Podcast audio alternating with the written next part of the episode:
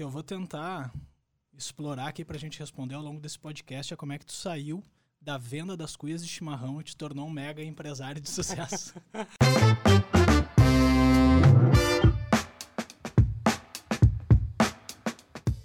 buenas, buenas, buenas. É, talvez o segredo do sucesso seja o chimarrão, pelo menos um Pode deles. ser aí, ó. Tamo aí. Sejam todos muito bem-vindos ao BeProcast.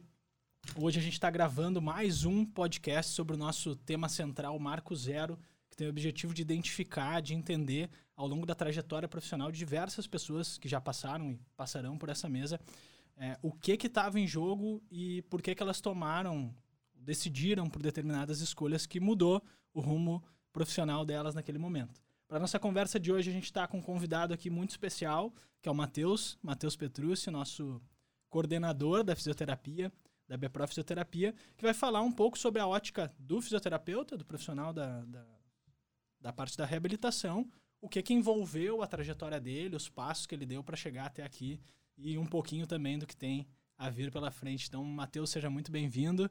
É, antes de adentrar no tema Marco Zero, eu vou só te pedir que apresente rapidamente para a gente começar a aquecer as ideias, entender da onde surgiu essa trajetória e com base nisso a gente desenrola essa conversa de uma maneira muito tranquila. Perfeito. Uh, bom dia, boa tarde, né? Ou boa noite, dependendo do horário que a galera estiver assistindo. Eu sei que a gente está ao vivo agora. E é um prazer estar aqui, né? É, é o segundo podcast que eu faço. A gente fez um semana passada, retrasada, acho que foi. E, e é impressionante, né? Antes de a gente entrar no assunto, é pra dizer que o cara fica nervoso pra caramba aqui. A gente Sempre tá fica, né? acostumado a dar aula, dar curso. Esses dias eu tava vendo quantos cursos a gente já deu pela Bepro, mas tá aqui na frente, cara, é impossível não ficar um pouco nervoso. E... Mas eu acho que a gente tem um assunto bacana, né? É, para transcorrer ao longo desse processo aí. Então, eu sou o Matheus, um dos coordenadores da Bepro Fisioterapia e tô aqui hoje para falar um pouquinho dessa história. E tu sabe que eu tenho a impressão que o dia que a gente não ficar nervoso para fazer essas coisas vai ter perdido a graça, né? É, com certeza. Ou vai estar tudo certo nos bastidores, porque é incrível quem não vê os bastidores daqui, é, o que, que acontece por trás de algo ao vivo. Até cinco segundos antes de entrar no ar tem alguma loucura acontecendo, o Marcelo tá correndo com alguma coisa, sempre tem algum, algum treco aqui atrás, né? Matheus, é, quanto à tua trajetória profissional ali, é, eu, como já te conheço de longa data, sei de alguns detalhes, acho que a gente vai acabar perpassando por eles, mas acho que o primeiro start, é, da onde surge talvez o teu ímpeto pela fisioterapia, tenha uma história muito pessoal. Perfeito. É, pelo que eu entendo, talvez até alguma coisa familiar, né? Uhum. Então, o que, que te fez entrar na fisioterapia? Tá, muito bem, vamos lá. Então, assim, galera, acho que é um, é um prazer, como eu falei, estar aqui hoje, né? E antes de entrar nessa pergunta, Diego, eu quero dizer assim que todo mundo tem uma história, né? E a história que eu vou contar hoje é a minha. Então, Excelente. pode ser que algumas pessoas acabem se identificando em algum momento aí, principalmente quem é da área, mas vou passar por uma história, assim, de fisioterapeuta e também de empreendedor, né? Mas, respondendo a tua pergunta de pronto, né? O que, que me fez entrar na fisioterapia? Realmente eu venho aí de uma família de fisioterapeutas, tá? Eu estava fazendo os cálculos ontem, acho que a família pode me corrigir, acho que eles estão assistindo aí, se estiver errado, acho que somos oito atualmente, Caraca. tá? Então eu brinco que é a família que mais tem fisioterapeuta no Guinness. Ah, obviamente não tem ninguém rico, tá todo mundo trabalhando bastante, Todos tá? os trabalhadores. Todos os trabalhadores. Então a minha história, ela começa por uma história familiar, né, de ter outras pessoas já na família. Meu irmão mais velho foi o primeiro. E eu acho que com certeza isso foi uma, uma influência, né? Uma cunhada que também é fisioterapeuta. Então, na verdade, aí começou a minha trajetória dentro da fisioterapia. Eu acho que vendo o que as outras pessoas podiam fazer, foi assim que começou. E eu me lembro até hoje que quando eu me, eu, quando eu passei no vestibular, o meu pai botou uma faixa na, na sacada ah, onde a gente estava, a gente estava na praia. E ele colocou assim, acho que era mais um bicho, né? Ele, a frase era mantendo a tradição, né? Então foi uma frase aí. Então a minha história com a físio, ela vem realmente de uma história familiar, né? Uma história de família, é uma, é uma tradição de família ser fisioterapeuta. Eu Acho que a gente tem fisioterapeutas atuando em várias áreas, né? Não, nem todo mundo atua na mesma área, mas ela começa realmente com uma história familiar muito forte. E foi aí que começou esse processo de ingressar na faculdade e começar a cursar o curso de fisioterapia, que começou lá em meados de 2000 para 2001. né? Isso o por maior inicial. influência do teu irmão mais velho mesmo. Sim, sim, era a pessoa na qual eu sempre me espelhei, né? Então tem o processo dele, é processo. ah, eu me lembro muito bem, eu acompanhava ainda como criança, ele trabalhou com futebol profissional, então eu tive a oportunidade de acompanhar esse processo. Muitas vezes entrava em campo com jogadores, então tinha um processo ligado ao esporte muito forte na época. Na época, na minha cidade, eu sou natural de Cachoeira do Sul. A gente tinha um time que chegou a disputar a primeira divisão do Campeonato Gaúcho, que hoje não existe mais, enfim.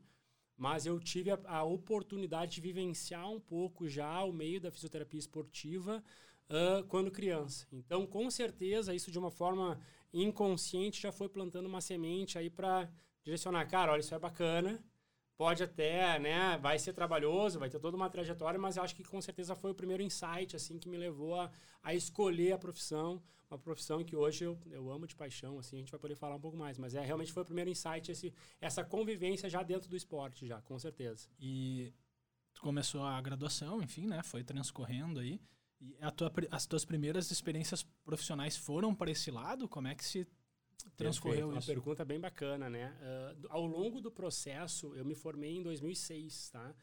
Então, assim, a minha faculdade, ao longo do processo, ela mudou um pouco. Eu sempre gostei muito do esporte, sempre foi uma paixão muito grande, que hoje eu consigo desenvolver até muito mais do que na época de faculdade. Mas, uh, ao longo da faculdade, eu acabei me apaixonando por uma cadeira de fisioterapia cardiorrespiratória. Olha aí. É, foi muito interessante. Assim, eu tive muitos uh, professores que me que me conduziram um pouco da questão da fisiocardiorrespiratória, que envolvia exercício, que envolvia movimento, né? Mas foi a primeira, minha primeira paixão dentro da fisioterapia foi essa parte. Então, ao longo do processo, uh, Diego, durante a faculdade, ainda em meados ali de 2003, 2004, eu já me visualizava dentro de um grande hospital. É uma coisa bem impressionante, porque essas visualizações elas apareceram em três momentos da minha vida. Agora, ao longo da, do podcast, a gente vai conversando um pouco mais. Mas eu me, me enxergava dentro de um grande hospital, trabalhando em linha de frente, com processo de pós-operatório. Eu não sabia que hospital seria esse, nem que cidade seria essa, mas eu conseguia me imaginar dentro de um grande hospital de referência. Ponto. Essa era a visualização que eu tinha. E aquilo era um foco também nesse momento. Era um, era um foco, tá? era um foco total. Tanto que, assim, eu me lembro que uh, nas minhas notas de estágio, as notas do hospital foram realmente as maiores da turma, assim, não estou querendo, mas foi realmente foi, Sim, era o que te chamava Era o que me chamava muito. Meu trabalho de conclusão de curso foi feito com ventilação mecânica. Eu fui para São Paulo, a gente ganhou prêmio, um trabalho de ventilação mecânica, coisa que hoje eu não atuo mais. Uhum. Mas foi uma paixão, realmente tinha uma entrega muito grande. Então a minha vida profissional, ela começou dentro de um hospital. Eu consegui depois de formado uh, trabalhar em um grande hospital. E aí vem uma, uma, uma questão interessante. Eu me formei e voltei para Cachoeira do Sul. Né? E na minha primeira entrevista de emprego, eu me lembro dela até hoje. Eu fui no hospital da minha cidade, todo faceiro, né? Imagina, eu tinha ganhado um prêmio em São Paulo, uhum. né? Feito em, em, ventilação mecânica. Eu falei, cara, já tem um currículo legalzinho para alguém que está acabando de se formar e que vai, né? Tentar agora o mercado de trabalho. E eu me lembro que eu consegui uma entrevista com o diretor do hospital. Doutor Eduardo, me lembro direitinho hoje, nós conversando ainda, vou fechar os olhos, eu imagino a cena, a gente na sala dele trocando uma ideia. Apresentei meu currículo, vinte e poucos anos, recém-formado. Ele olhou meu currículo, me fez algumas perguntas e daqui a pouco ele olhou para mim assim e disse assim, Guri, teu lugar não é aqui. Uh. Eu, opa! Eu disse assim, como assim, doutor? Eu, eu, queria trabalhar no hospital, né? Esse sim, o teu lugar é em Porto Alegre. E bem assim. E é por isso que eu não vou te dar o emprego o teu lugar não é aqui. Cara, aí a conversa por ali ela fechou. E eu, no momento, eu falei assim, putz, me fechou uma porta, né? Achei, me lembro que eu fui para casa, eu falei, cara, não consegui um emprego. Eu falei, tá, beleza. Eu, tava, eu tinha me formado e fiquei duas semanas em Cachoeira. Eis que, 15 dias depois, eu recebo uma, um convite de um emprego em Porto Alegre, para uma entrevista de emprego, no qual foi o local que eu fiquei aí por 10 anos, e daí eu ingressei hospital, trabalhei no Hospital Mãe de Deus aí por 10 anos. Mas foi um fato isolado ou tinha a ver com essa entrevista também? Teve um. Uh, não, essa, essa chamada para Porto Alegre, não, foi um fato isolado. Na verdade, uh, esse fato aconteceu porque a, a, empresa aqui em Porto Alegre, que estava precisando de fisioterapeutas, uhum. ela entrou em contato com uma professora minha. Sou eternamente grato também. Acho que aí está a importância de tu ser um bom aluno durante a graduação. Porque eu me lembro até hoje, quando eu cheguei para a entrevista em Porto Alegre, que o pessoal me disse: Olha, Matheus, foi a professora Jaqueline, Tá? Um abraço para a professora se estiver assistindo, me lembro, Jaqueline Castro, professora de traumato ortopedia. E a gente entrou em contato com ela e ela, a gente pediu, estava precisando de, de fisioterapeuta para trabalhar aqui, ela indicou três nomes, mas ela disse o seguinte: liga primeiro para o Matheus. Bem assim. Opa. Isso eu fiquei sabendo na entrevista. Depois, um tempo depois, eu liguei para a professora e agradeci. E daí o pessoal me ligou, eu estava em Cachoeira, cara, e eles perguntaram: tu pode vir aqui hoje? Eu falei: olha, hoje não dá. Pode ser amanhã de manhã? Porque eu tava, não tinha como pegar ônibus, né? Sim. Eu ia fazer meu pai e minha mãe me trazerem de cachoeira, não ia dar. Eu disse, não, pode ser amanhã de manhã. Que horas? Aí marquei o horário. Então eu peguei o ônibus no dia seguinte e falei, cara, tô indo em Porto Alegre fazer uma entrevista de emprego. Se der, eu volto. Já tinha entregue apartamento aqui, já não tinha nem onde morar mais, sim, não tinha aquela organização. Mas foi aí que surgiu a primeira, meu primeiro vínculo de trabalho em Porto Alegre. Comecei atuando numa clínica, que é a Reequilíbrio, existe até hoje. E daí depois a clínica prestava serviço para o Hospital Mãe de Deus. E eu acabei atuando na clínica e hospital. E chegou um momento que me, me fizeram fazer a escolha. Olha, tu vai precisar escolher, Matheus. Tu fica ou na clínica ou tu vai ter que trabalhar no hospital. Não, dá, não dar para poder ficar nos dois, tinha uma questão ali é, que envolvia trabalho, enfim. E a partir daí eu fiz a minha escolha pelo hospital, que era o que eu sempre sonhei dentro daquela primeira visualização. Né? Eu brinco que, assim, que eu sempre sonhei em fazer plantão carnaval, ano novo, enfim. Mas foi bacana. Acho que a minha experiência de hospital ela for, foram 10 anos. Eu assumi, uh, eu ajudava a coordenar o setor de fisioterapia cardiorrespiratória, então eu tinha um contato direto com os médicos. Uh, eu sei que tinha ali já um papel de liderança ali frente à fisioterapia cardiorrespiratória. Então foi uma experiência muito, muito bacana. Tinha uma entrega muito grande né, dentro dessa, dessa área hospitalar. Além do que, eu, eu tenho que dizer aqui, foi onde eu conheci a minha esposa. Então, né, a minha que esposa momento. na época era enfermeira né? Foi onde eu conheci a minha esposa. Então, o hospital me trouxe muitas coisas boas, inclusive um casamento. Se não me falha, a história foi onde teve o primeiro contato com a Manu também, não foi? Perfeito, perfeito. Excelente. A Manuela, que é minha parceira hoje aqui na Bepro, né? Quem nos conhece nosso trabalho dois sabe Dois casamentos no mesmo São dois casamentos. Eu costumo brincar, né? Minha esposa sabe disso. A Manuela é o meu segundo casamento. Né? Um beijo pra Manu, que eu sei que está nos assistindo aí. Então, o que acontece? A Manuela, na época, ela já, já, ela já trabalhava no hospital. E ela trabalhava numa unidade de cuidados especiais também com terapia intensiva, assim. Era uma unidade semi-intensiva, digamos assim, né? Uh, então, eu trabalhava muito com a questão de ventilação mecânica, ventilação mecânica não invasiva. E foi ali que eu tive o primeiro contato com ela. Na verdade, nós nos conhecíamos, nós não éramos amigos ainda, nós éramos colegas de trabalho naquela época, não é a amizade que existe hoje, né? Mas foi o primeiro contato com a Manuela, que foi uma coisa que, sem saber das questões do destino acabou nos aproximando aí anos depois aqui na Bepro e a gente vai falar sobre isso mais adiante. Mas foi o primeiro contato com a Manuela. Né? Então, dentro do hospital, cara, foi uma vivência muito bacana. Aprendi muito. Uh, foi uma experiência onde atender pacientes era sempre um desafio. A gente tinha um volume muito grande de atendimentos. Tinha a parte, parcela do hospital, a parcela dos atendimentos a domicílio que o hospital sempre gerava. Então, realmente, eu tinha um trabalho muito bom ali, tá? em termos até mesmo uh, financeiros, era algo muito bacana, porque a gente tinha uma agenda lotada, o bom atendimento no hospital fazia com que tinha uma, tivesse uma agenda lotada fora do hospital. Tá? Eu acabava tendo, às vezes, fila de espera de duas semanas para liberar vaga para paciente para poder começar a trabalhar. Então foi uma época muito bacana. Que te dava um know-how Dava um know-how muito grande, porque a gente tinha um contato direto com os médicos, né, Diego? Daí a, a, os caras conheciam o nosso trabalho e acabava tendo uma indicação direta. Então, assim, Perfeito. isso é uma coisa que a gente cria, né? Eu, eu, é a dica que eu dou. Eu, eu falo pro, pro fisioterapeuta que vai trabalhar em um hospital, ele vai ter, se ele quiser, ele tem uma, uma lista infinita de pacientes a domicílio. Muito grande. É só ele atender, fazer o que tem que ser feito dentro do hospital. A gente tinha uma crítica muito grande, né? Que os atendimentos hospitalares, ah, são em cinco minutos, o cara não faz nada. Mas dentro do hospital na qual eu trabalhava, com a equipe na qual eu estava inserido, a gente tinha uma, era uma pegada muito forte. A gente tinha uma forma de trabalhar muito bem definida. Então, era uma equipe aí que acho que chegou a ter, na época, 43 fisioterapeutas, se não me engano, não vou me lembrar o número, 40, 40 e poucos fisioterapeutas trabalhando, e a equipe tinha um, uma régua muito alta. Foi o que me alavancou por muito tempo, por 10 anos aí ao longo de uma carreira. Então esse foi o, início dessa trajetória aí dentro do hospital. E hoje é uma trajetória que está em alta, né? Pois é, um parênteses que a gente poderia fazer uhum. nessa nossa conversa agora, é, principalmente pelo momento que a gente está passando aí, né? Onde o papel uhum. do fisioterapeuta para essa questão que você está trazendo, ele é é. Imprescindível ali. E a gente vê esse papel ainda mais do fisioterapeuta que trabalha com a questão cardiorrespiratória, Exatamente. Né? Então a gente está vivendo uma época de pandemia, uma época ímpar aí, e a gente sabe o desafio dos colegas. Eu tenho muitos colegas da época do Mãe de Deus que ainda trabalham em outros hospitais aqui em Porto Alegre, no próprio Mãe de uhum. Deus, e que a gente vê a entrega que esses caras estão tendo e, e, a diferença que eles fazem dentro de uma UTI, né? E fora também na, na, na parte ambulatorial dentro do hospital. E realmente hoje, hoje se vive um desafio, um desafio muito grande. De vez em quando eu converso com alguns colegas, é uma sensação de esgotamento, é uma sensação uh, muitas vezes de incapacidade frente a tudo que está acontecendo, mas também, por outro lado, é uma missão hoje uh, do que eu consigo enxergar uma das mais bonitas, porque a gente sabe que né, dos pacientes que passarem por essa situação e que vão ter alta e que vão para casa, eles vão precisar da fisioterapia depois. Exatamente. Existe uma equipe médica hoje trabalhando, existe uma equipe de enfermagem hoje trabalhando, mas a continuidade desse processo ela vai muito com o fisioterapeuta. Então, são dois pontos. Eu acho que a gente vai ter uma missão muito bonita com esse tipo de paciente. E também vai, vai ter uma, uma clientela muito grande precisando da fisioterapia. A gente não pode né, esquecer desse processo. Então, é um, é um campo de trabalho que vai exigir aí uma demanda muito grande de trabalho, porque vai ter muita gente precisando da físio.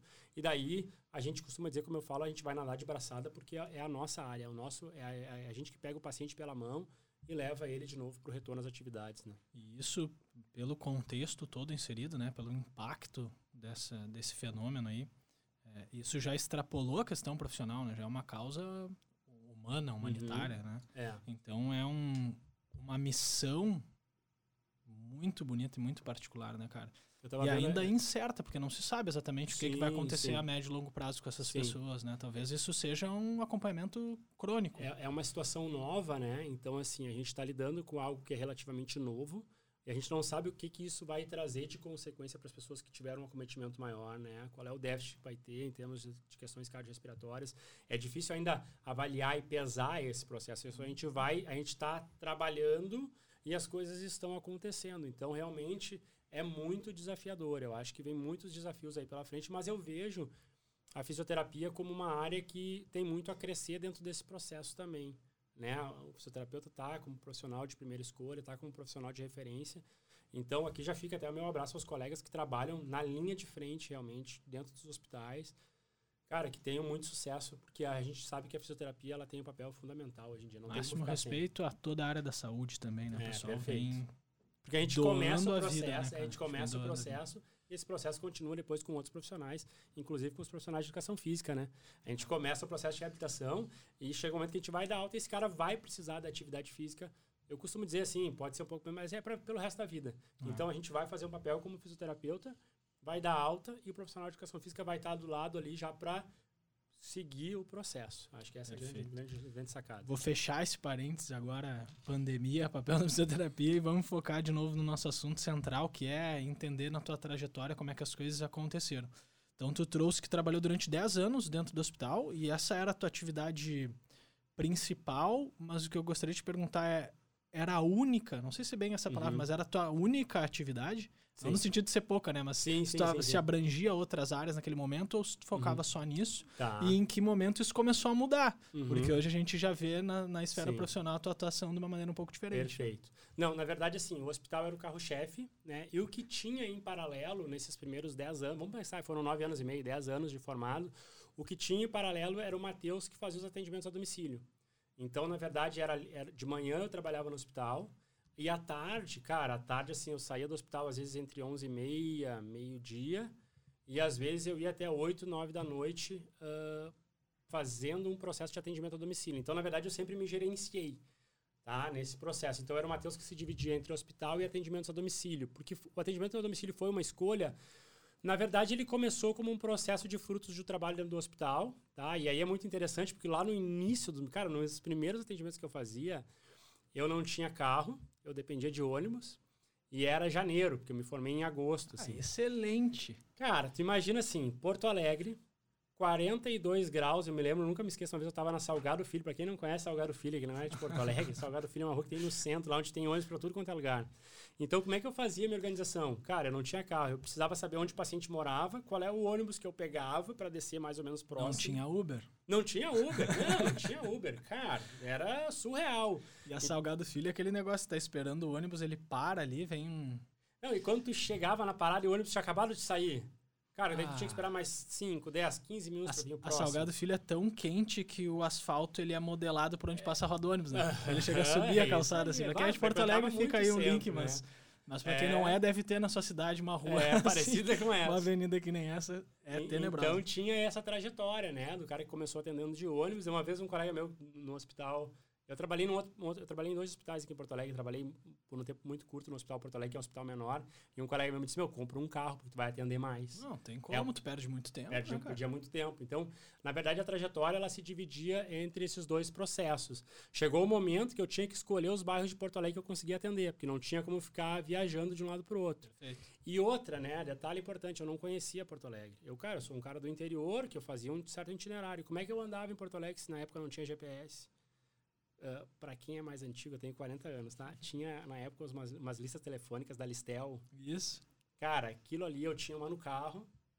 Eu pegava o endereço do paciente, olhava Viajava na lista, mapa.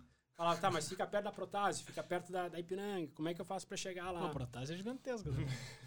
E às vezes, quando eu, quando eu angariava o paciente no final de semana, o cara ia ter alta, no domingo eu pegava o carro e dava uma volta já para saber onde é que o paciente morava. conhecer. Porque eu não podia perder tempo, cara. Eu, eu Claro, tinha que tá sair da louco. casa de um e pro outro. Se eu me perdesse no meio do caminho, eu atrasava, e se atrasa um paciente, atrasa todo mundo. Então, essa história é muito bacana. Foi aí que eu aprendi a andar em Porto Alegre, como eu sei dirigir hoje, eu vou para qualquer lugar. Né? Mas é uma história que começou assim, cara, andando de ônibus, depois foi pro carro, conhecendo um pouco mais Porto Alegre. Então, na verdade, nessa época de 2006 até ali meados de 2015, as duas atividades principais eram o atendimento no hospital de manhã e o atendimento a domicílio. Então eu só coordenava a mim mesmo, né? Esse processo aí começou a- até aí, tá? Até E 2014. é legal que esses pacientes, pelo menos ao que me parece, né? Pelo que eu já, já percebi conversando contigo com outros profissionais, eles acabam fidelizando contigo, né? Então daqui a pouco tu começou a atender por um motivo e lá na frente já, já mudou isso. Sim, tem pacientes que ficaram comigo 10 anos. Pois é. Cara, eu tenho um paciente que eu atendia e ele veio a falecer, foi um paciente que ficou mais tempo comigo. Hoje eu estou atendendo a neta dele. Olha. que fez uma cirurgia de joelho. Então, assim, eu brinco assim, eu vi a menina pequena, né? E agora estou atendendo ela. Então, assim, eu, na verdade, eu virei fisioterapeuta é da referência da família. família. É, que nem tem o médico da Que nem família. era o tem uma- médico eu já atendi uma outra neta, agora estou atendendo a segunda neta. Então, acaba virando uma referência dentro da família. Né? E o atendimento a domicílio, ele tem isso aí. Tu acaba se envolvendo um pouco mais com o paciente. É um, é um Tranquilo. atendimento um pouquinho diferente. E foi nesse momento que tu começou a atender mais a domicílio, daqui a pouco saía um pouco daquela expertise do, do, do atendimento que era a tua base no hospital, que tu pensou em te abrir para uma outra área ou não? Como é que se deu isso? Perfeito, excelente. Cara, essa é uma segunda guinada, tá? Ah, na verdade, em 2014, eu sempre gostei muito do esporte, né? Sempre gostei de fazer atividade física, eu faço alguns esportes que eu pratico, assim.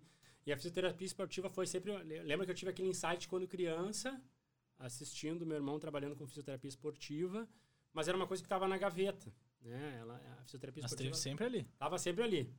E daí em 2014, cara, que foi um segundo momento que foi uma virada de chave, não dá pra negar, foi o curso da BPRO, o TFF. Eu já treinava, tá? Eu fazia de certa forma os meus atendimentos da fisioterapia, eles eram eles eles se repetiam algumas coisas, isso era uma coisa que já me incomodava um pouco. E eu vim fazer o curso da BPRO, tá? Eu acho que eu falei Mas aí tu ainda estava no hospital ou não? Mas... ainda estava no hospital, porque eu Tá, saí do hospital em perfeito. 2015. Perfeito. Então, em 2014, eu fiz o curso da BPRO e me apaixonei pela forma como trabalhava.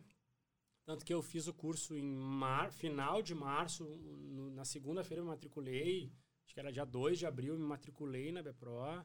Né, fui lá, deixei 12 cheques para o Marcelo, que na época eu fazia parcelado, dava cheque, a, a, a, a proposta era diferente. Né? E a partir dali, com os conceitos que eu aprendi no curso, cara, eu comecei a aplicar com os meus pacientes. Então, coisas que eu aprendi num curso que, teoricamente, ele, ele é, na sua essência, para educadores físicos, mas ele é aberto a fisioterapeutas, a gente sabe disso hoje, né? Eu aprendi muitos conceitos e aquilo ali começou a me virar uma chave de como eu poderia trabalhar daqui a pouco de uma forma diferente. Então, além de fazer o curso, eu comecei a treinar na minha própria entender um pouco desse processo. E eu, cara, me apaixonei por esse processo de trabalhar um pouco mais com o movimento, né? Depois de 10 anos de hospital, a gente cansa um pouco, assim. Eu cansei, né? Obviamente, final de semana, né? E a gente tinha, assim, em paralelo a isso, não foi só essa questão da BPRO, né? Em paralelo a isso, uh, a minha esposa já tinha, ela morava aqui em, Santa- eh, em Porto Alegre comigo. Em 2011, ela foi para Santa Maria, que é a cidade da onde ela, onde ela mora. A gente, ela, ela assumiu um processo lá, ela largou também a enfermagem, assumiu um processo dentro de um restaurante. E a gente já tinha uma ideia de daqui a pouco morar junto de novo, novamente, né? Então, assim, essa, essa trajetória da, Bepro, ela começou a me despertar uma outra forma de trabalhar, na qual daqui a pouco eu pudesse sair do hospital e pudesse dar um passo um pouco diferente. Eu comecei a entender o processo da Bepro, e aí veio uma segunda visualização. Eu falei que a primeira foi o hospital, né? Eu virei aluno da Bepro na sede antiga que a gente tinha na Otto, e eu enxergava aquela galera lá em cima, naquela sala de reuniões que a gente tinha, que era um mezanino envidraçado. Eu não conhecia quase ninguém, né? Não, não. Eu conhecia os treinadores só da época ali, que, os caras que me davam treino. Mas eu falava assim, cara, eu tenho que estar lá em cima. É impressionante. Eu chego a me arrepiar nessa hora, porque eu falo assim, eu tenho que estar lá em cima.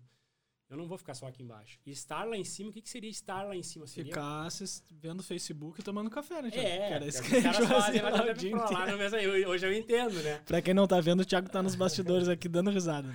Então eu olhava aqueles caras lá e falei assim, cara, mas eu preciso participar desse processo. Eu não sabia como, nem por onde, nem como seria, mas eu tinha esse desejo. Eu me visualizava lá em cima naquele mezanino. Por onde ia ser, eu não entendo. Então eu já estava dentro da BPRO como aluno em 2014. Então foi, na verdade, foi o TFF, foi essa guinada de entender o treinamento funcional, de que forma que o fisioterapeuta poderia sair um pouco mais. Eu queria trabalhar mais com o movimento. A própria fisioterapia cardiorrespiratória, no processo final de reabilitação, envolve muito movimento. Então eu comecei a agregar e isso começou a bater muito forte. Né? E a fisioterapia, eu acho que ela tem essa beleza que ela te permite que tu te reinvente dentro da profissão muitas vezes, assim como outras profissões também, enfim. Mas a fisioterapia me, per- me, me permitiu me reinventar. Eu ainda não sabia como esse processo ia acontecer, mas então tinha a ida da minha esposa para o interior, tinha essa virada de chave dentro da BPRO, do treinamento funcional que vinha muito forte, e eu falei, cara, como que eu consigo conciliar daqui a pouco estar junto à minha família, trabalhando com essa área que é uma área que está me puxando muito, eu precisava encontrar uma maneira de conciliar essas duas coisas. Mas nesse momento não chegou a te dar conta que a gente trabalhava todo final de semana. Né? Porque falou, eu imaginava que era do só o mezanino, hospital, aquela galera final de cima. semana. Aquele ambiente tipo Google, tipo, ah, os caras estão lá, olha só, tem risada, os caras não conversam, os caras trabalham, produzem curso. Eu não imaginava como é que era. Eu sabia que eu queria estar no mezanino, agora o que, que ia, ia trazer, eu não tinha essa ideia. Como que ia ser essa rotina? Claro que eu já conhecia os cursos, sabia que vocês viajavam bastante, sabia que não tinha fisioterapeuta ainda dentro da BPRO. De vez em quando eu me pegava treinando, ali eu batia um papo com o Thiago. O Thiago eu nunca sabia qual era a área que eu trabalhava. Ele disse, você trabalha com neuro? Eu falei, meu, não é neuro, é fisioterapia cardíaca. Respondi essa pergunta pra ele umas 10 vezes. É que o Thiago ele tem essa Ah, mania, ele tá, vai tá. testando. Daí ele vinha cara. conversar, ele conversava com a gente, né? Mas já, ele já sabia pelo menos quem eu era, na verdade, né? Eu, então, assim, eu sempre tive esse papel de, de ir conhecendo as pessoas aos poucos, né?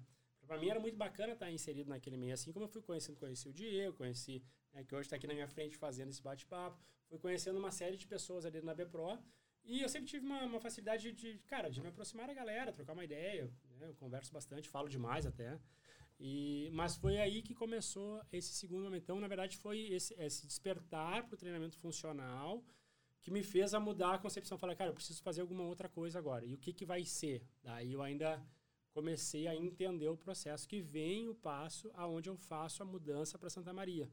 Né? Minha esposa sempre me disse muito assim, ah, tu tem que sair da zona de conforto. Porque a zona de conforto, ela é confortável. Não- já tá aí, né? Pô, então imagina, eu tinha um trabalho bom, uma agenda lotada, teoricamente, para um fisioterapeuta em Porto Alegre, eu tinha um salário razoavelmente bom, né? Claro, corria muito. Cara, das 7 da manhã Tem que trabalhar, às né, 8, cara? 9 da noite milagre. não cai, né? Não cai do céu. Mas daí vem a decisão de dar um outro passo, que é sair do hospital e entrar de cabeça nesse mundo do treinamento funcional como fisioterapeuta. Que aí quando tu te muda pra Santa Maria. Isso, e daí eu resolvo virar empresário. Tu sabe que na BPRO, não lembro da gente já ter conversado sobre isso, mas uma das primeiras memórias que eu tenho da área de treino, da minha história, na verdade, né? É, começando a atuar ali, era contigo treinando, cara. Porque tu treinava várias vezes no horário da noite, que era o horário que eu Sim. estagiava, e era um horário mais mais leve de movimento, digamos Sim. assim, né? 8 e meia, ali, 9 horas, às vezes o Leleco tava ali, tinha uma eu galera. fiz a BPRO fechar às 10h30 da noite. Exatamente, era isso que eu ia dizer. O Jordão queria te matar. Aham. Mas a gente fechava às 10h30 por causa do Matheus e por causa do Leleco, que eram os Isso. únicos dois que iam às, às, às 10 horas, 9h30. E eu lembro que era um, um momento, como a academia tinha menos movimento, que eu me sentia mais à vontade, até Uhum. pela tua humildade, já fica sim, aqui sim, um, sim, sim. Um, elogio a ti Obrigado. como pessoa e como profissional, para quem te conhece sabe que não é nenhuma novidade isso, mas pela tua abertura de ouvir, né? Então, eu no começo inseguro, estava aprendendo um monte de coisa, não conseguia na hora que o bicho estava pegando me meter no meio dos professores e, e sair corrigindo, enfim. E aí naquele horário era um horário mais tranquilo para mim. Então eu comecei a atuar ali contigo, com, com, Manuel, com uma galera dali. Sim. E ali que eu comecei a me sentir mais à vontade. Eu lembro que a gente conversava sobre isso e tu dava uma baita de uma moral, assim. É, Dizia, não, meu, vai, fala, se precisar corrigir, me corrige e tal. É, eu eu pensava, pô, o cara é cara. fisioterapeuta e tal. E tá me falando aqui, eu tô começando e o cara super, super aberto. Ah, legal, então já fica saber. aqui um Eu registro. não sabia, ó, cara, pra eu não sabia todo dessa- não mundo, é sabia dessa verdade, é verdade. Eu lembro de ti treinando 5-3-1 lá do quadro do Mike. Isso, porra, e, treinava. E a gente brigando naquele agachamento. É, né? pra tentar ganhar, melhorar, né? Hoje o agachamento tá igual ao supino, mas depois a gente fala sobre isso. Ah, o tá do? Arnold também era parecido. É tá igual, tá certo. parecido. Mas bem, fechando essa, essa ideia da B-Pro, então tu fez o curso, começou a colocar aquilo dentro dos teus atendimentos, provavelmente adaptou, né? Teve que adaptar bastante pro processo de coisa. aplicação, sim, sim. Eu usei. Acho que na verdade eu sempre falo o conceito, né? Todo o conceito que eu aprendi no TFF, eu consegui levar para os meus atendimentos, com os meus pacientes. Né? Então eu tinha pacientes mais jovens, mais velhos, enfim, mesclava muito, mas eu costumo colocar o que eu falo até hoje, o conceito ele estava ali. Conceito eu consegui empregar muito bem. Obviamente que eu adaptava meu processo de reabilitação, mas foi uma virada de chave. Foi uma virada de chave de tu entender que existem outras coisas, outras formas de trabalhar. A- a- eu tive uma faculdade excelente, mas, cara, o processo de aprendizado ele continua. Então, esse processo ele mudou muito. E eu sei que realmente a qualidade dos meus atendimentos eles deram ainda, eles, eles melhoraram ainda mais com esse processo que eu agreguei através do conceito da BPRO no processo de reabilitação. Até porque a estrutura residencial ela acaba sendo meio limitada. Uhum. Mesmo que tu vai investir em equipamento, Sim, embora sim, o sim. conceito não seja o caroel Sim. a borracha, tu vai precisar de alguns artifícios para conseguir Tu colocar usa os muito, em a, prática. a criatividade ela E dá o aí, todo. também em casa chega um momento que, dependendo do paciente, do objetivo, acaba ficando limitado. né? Perfeito, perfeito. E aí tu perfeito. tem que dar essa adaptada É, aí, aí. esse- essa jogada. Tá? E aí tu volta para Santa Maria. Daí, é isso aí. Daí 2015, cara, então assim, o que, que eu vou fazer da vida, né? A gente Pois tinha é. a decisão assim. Largou De, o hospital. digo assim, daí eu, eu- eu montei um plano, né? Tu não tinha pacientes ainda em Santa Maria. Não, só não tinha tinha nada, Alegre, cara. não eu tinha nunca nem lá. tinha morado em Santa Maria. Eu Olha ia a aí. Santa Maria na infância com os meus pais a passeio, porque fica próximo da minha cidade natal, que é Cachoeira, mas eu nunca tinha, não tinha morado, eu não, assim, eu, eu- obviamente, eu, no período de namoro e casamento, eu, eu ia a Santa Maria em função da família da minha esposa, mas eu nunca morei em Santa Maria até então, né? A minha visita era visita de final de semana, enfim, né? Nesse processo, eu não conhecia a cidade, sim, sim, como conhecer a fundo, ficar lá muito tempo, não, não, não tinha esse processo. E daí, cara, eu tomo a decisão de abrir um negócio. Assim? Assim, simples assim. Eu falei, Por quê? conversando com a minha esposa, eu falei, cara, vamos abrir uma, um centro de treinamento funcional em Santa Maria. Tava apaixonado mesmo. Tava. Só até hoje, né? Enfim. Daí a Aline me deu o maior apoio, assim, cara. E ela sempre foi uma incentivadora e continua sendo, né? É, é meu braço direito e esquerdo e é a pessoa que me traz às vezes pro centro. Então, ah, surgiu a ideia que, ah, o que, que vamos fazer em Santa Maria? Daí, obviamente, na- na- eu dei uma pesquisada no local, vi que não tinha nada ainda com um modelo muito parecido, porque o meu modelo era o modelo da BPRO. Eu estava inserido na BPRO como aluno e eu falei, cara, eu vou levar esse modelo para Santa Maria, porque eu acredito nesse processo. Não existe lá em Santa Maria ainda algo que trabalhe nessa forma, só as academias tradicionais. Então, pode ser um nicho de mercado, né? Vamos começar a montar. E aí, cara, ah, isso foi o seguinte, foi ali, acho que janeiro, cara, de 2015. E eu abri, o centro de treinamento ele chamava Stoic, eu abri ele ah, em, dois, em agosto de 2015. Então, cara, foram oito meses entre a tomada de decisão, praticamente, e o É processo de isso criação. e vambora. É isso, e vambora. Eu tenho uma característica assim, cara, quando eu decido alguma coisa, minha esposa até brinca comigo, ela fala assim, ah, tu foca demais, às vezes tu até esquece de olhar pro lado. Eu falei, cara, a tua decisão tá tomada, né? E daí eu acabo que- queimando as pontes, ah, pra trás a gente não volta, agora daqui é só pra frente. Então vamos... Nem pra pegar embalo. Nem pra pegar embalo. Nem pra pegar embalo. Então é o seguinte, cara, foi tomada a decisão de ir pra Santa Maria. Daí eu tava inserido dentro da BPRO, né, cara, e daí começa uma história que é, que é bacana, que é a história do Matheus empreendedor. Deixa de ser só o fisioterapeuta para na, na, na busca de buscar ser um empresário também. Né? E essa história, eu me lembro que logo quando eu tomei a decisão, eu estava treinando um dia na BPRO e eu ah, pedi, eu sei que o Thiago estava na área de treino, não sei nem se você vai lembrar dessa história aí, mas eu falei, cara, eu precisava conversar contigo um pouquinho, assim, se tu tiver um tempinho para conversar comigo. E a gente sentou para conversar na escadaria que dava acesso ao mezanino. Eu falei, ó, tô chegando Aham. perto do mezanino, já tô na escada, Já né? subi alguns pouco degraus. subi alguns degraus. E eu falei para ele assim, cara, olha só, eu, eu tô em uma decisão, eu vou para Santa Maria e tô pensando em abrir um negócio lá, eu tô pensando em abrir um centro de treinamento. E eu queria conversar contigo, queria conversar. Eu já conhecia o Marcelo, mas até então é, sabia que o Marcelo também era o outro dono da BPRO, mas eu nunca tinha conversado com o Marcelo. Tava mais distante, o mais Marcelo distante, também, sim. O né, Marcelo tinha aquela, né, a figura tá Até sempre em porque para ver o Marcelo na área de treino. É, difícil. Era raro. Eu vi, eu, ra- Era eu vi raro. raras vezes. Era né? raro. Eu vi raríssimas vezes. Então, eu conversei com o Thiago, eu falei, expus para ele a ideia, e ele falou, né? O Thiago tem esse jeito peculiar, ele falou, ele analisou, conversou, Ele, não, cara, eu vou conversar com o Marcelo, porque o que, que, eu, que foi a ideia? Eu queria ver de que forma a BPRO poderia me auxiliar nesse processo. Porque eu fui muito sincero, eu digo, ó, oh, cara, eu não quero copiar o que vocês fazem aqui, mas eu vou abrir em Santa Maria, então não é concorrência. A minha base, minha base é bem da BPRO. Uma luz mesmo também, né, cara? Isso, uma afirmação de algumas isso, coisas. Isso, entendeu? Assim, pegar um pouco desse, desse know-how, dessa expertise e reproduzir numa outra cidade. Tá? E aí foi uma primeira conversa que a gente acabou tendo. Na verdade, eu chamei uma, uma prima minha para ser minha sócia, porque eu precisava de um profissional de educação física. Então, na verdade, eu não abri a histórica sozinho, né? A gente tem, tem a participação de mais uma pessoa, profissional de educação física, que eu precisava ter também, até porque eu sou profissional da fisioterapia. Então, eu chamei ela para o processo e ela, de pronto, também achou bacana a ideia e a gente começou a encarar esse processo. Então, aí começa um processo de construção ali em meados de 2015, na qual o Marcelo e o Thiago tiveram um papel muito importante nesse processo inicial. Tá? Eu consegui, a gente conseguiu, através deles, fazer um processo de consultoria inicial. Né? Porque naquela época o tempo deles ainda permitia. Né? Hoje em dia, tu sentar com o Marcelo é aquela correria, né? Mas naquela época eles conseguiram me dar todo um suporte inicial do processo, né? Desde as questões, uh, a gente tinha reuniões ali técnicas com o Thiago, porque a gente resolveu, cara, vamos implementar o que fazem aqui. Lembro que é teve toda fácil. Um, uma trajetória de, de uhum. como é que eu posso dizer, de treinamento, perfeito, de capacitação. Perfeito, técnica, para a gente ah. produzir. Cara, vamos pegar as planilhas que tem aqui, vamos reproduzir lá de saída, depois a gente vai adaptando ao nosso processo. Mas a gente já tem uma base inicial, vamos usar o mesmo sistema, tanto que o fornecedor de produtos foi o mesmo, o Adil, que já participou do podcast aqui, participou do processo de montagem. Então, nós tínhamos reuniões técnicas e reuniões administrativas. Cara, e que daí aí é o furo da bala.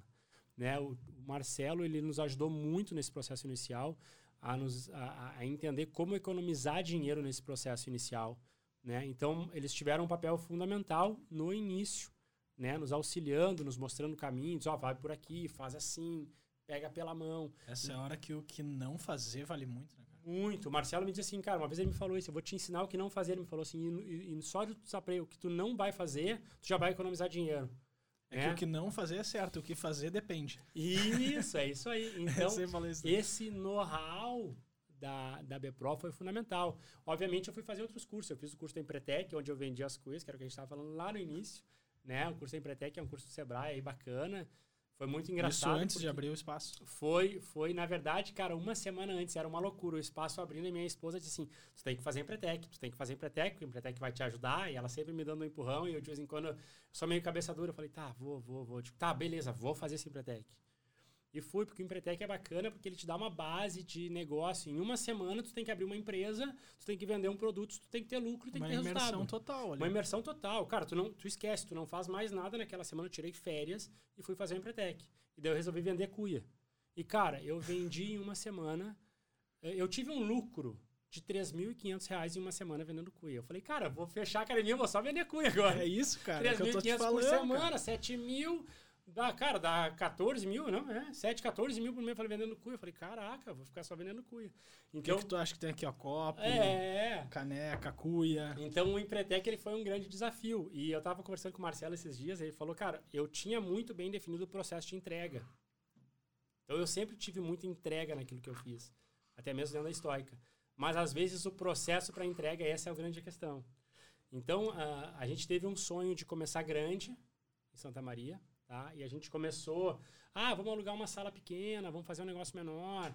Não, vamos alugar uma sala aí de 200 metros quadrados. Tem começar estourando. Porque o nosso modelo era o modelo da Bpro da Otto. Que era a maior de todas. Que era a maior, era onde eu me espelhava. Eu me lembro que o Marcelo, no podcast dele, junto com a Dil, o modelo da Bpro era o modelo que vinha nos Estados Unidos. Imagina, então veio dos Estados Unidos para a Bpro, da Bpro foi para Santa Maria.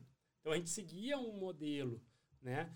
Então a gente resolveu abrir grande, a gente contratou melhor arquiteto de Santa Maria para fazer o projeto. A gente contratou uma empresa que fez a marca, que criou todo o processo de produção. Então, realmente, a gente entrou muito a sério. E ficou tudo muito bonito lá, ficou, né? Ficou, Eu lembro ficou, de ter cara, ido era... as primeiras vezes, acho que o primeiro curso que Sim. teve lá, eu fui.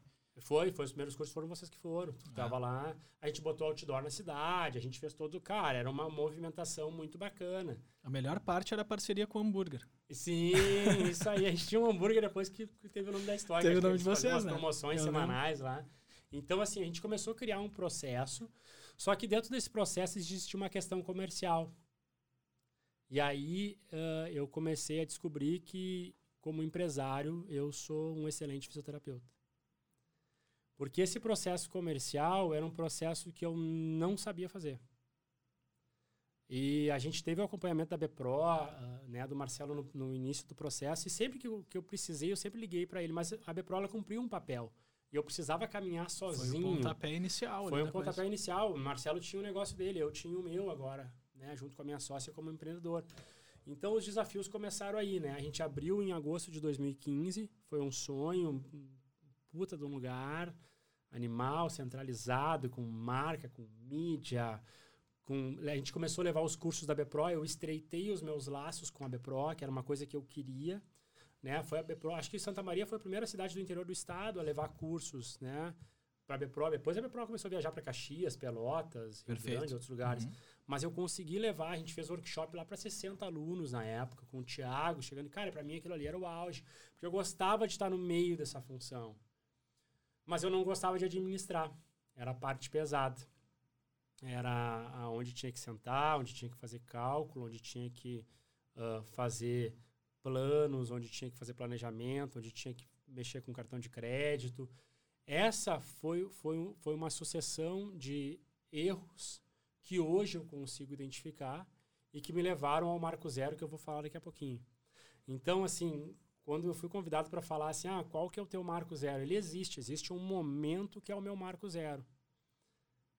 Que é um momento interessante, difícil, mas necessário.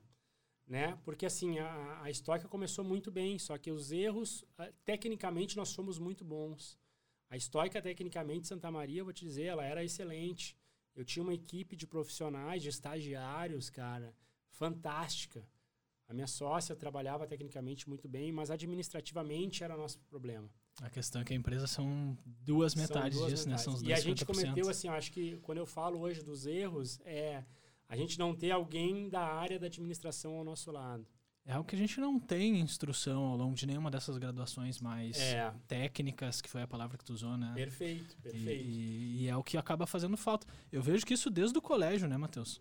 A gente normalmente não tem atração, acaba não estudando tanto aquilo que a gente não entende. E provavelmente a gente não entende porque é um universo totalmente paralelo que totalmente a gente está acostumado O cara tem que gostar de fazer a parte administrativa e tem que ter tempo e tesão para fazer aquilo ali só. É, envolve um estudo grande Sim. Hoje em dia a gente tem aí o Instagram, enfim, várias redes sociais que tu entra lá, tu quer uma informação técnica, tem várias pessoas que são referência naquilo Sim.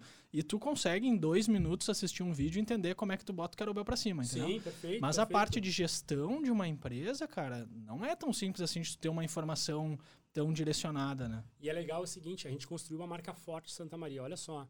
Cara, eu consegui, me ali, eu consegui me aliar a muitas pessoas e muitas marcas fortes, ou seja, Cara, pelo nosso caráter, as pessoas conheciam a gente, elas entendiam o processo, a gente sabia lidar. Então a gente tinha uma empresa muito forte. Muitas marcas se agregaram a nós, o que foi muito bacana, foi bacana para nossa marca, bacana para a marca deles, assim. Então a gente conseguiu criar uma relação muito grande Santa Maria. Só que por outro lado, tinha uma coisa que me incomodava muito, que era a questão financeira. Então assim, eu tinha uma marca animal, era ela funcionava muito bem. As pessoas se aproximavam, queriam estar juntos com a Stoic, a gente queria estar junto deles, então formei muitas parcerias bacanas. Mas, por outro lado, eu sabia que a, o gargalo financeiro estava começando a comer. Eu uhum. sei que aí, eu não sei agora te dizer a, a relação, mas as, as, empresas elas abrem e fecham no período de um a dois anos. Foi o que aconteceu com a minha empresa. Após o primeiro ano de abertura, o gargalo já começou a bater. A gente fazia campanha, não dava certo. Será que era o preço? Será que era a questão? Impostos? Uh, o que, que, vinha? Onde que estava o erro? Onde é que a gente estava errando? E era uma coisa que começou a patinar já em 2016. Hoje eu falo isso com muita naturalidade, para mim é tranquilo. Claro que às vezes eu me emociono falando disso, porque foi um momento difícil. Mas foi, uma, foi algo que eu passei. Então foram muitos obstáculos. Ao mesmo tempo que a estoica, tecnicamente, ela tinha uma entrega muito legal, eu chegava em casa, velho, para dormir, e quem disse que eu dormia? Porque, na verdade, começou a acontecer uma, uma ladeira abaixo. Uma enxurrada de Uma coisa. enxurrada de coisas. A parte financeira começou a pesar, né? Uh, eu saí de um salário que eu tinha aqui em Porto Alegre muito bom. Conforto. conforto. Realmente saiu da zona saí de conforto. Saí da zona de conforto. Saí da zona de conforto. Viajava, fazia esporte, tudo. Fui para uma tentativa de abrir um negócio que eu queria abrir grande, porque eu não me imaginava trabalhando pequeno. É, é, esse foi um, né? Ah, vamos começar passo a passo. Não, já vou Já começar grande. interdisciplinar, Isso. equipe forte. Na época eu ainda não, daí eu não conseguia atuar como fisioterapeuta, era muito pouco a atuação como fisioterapeuta.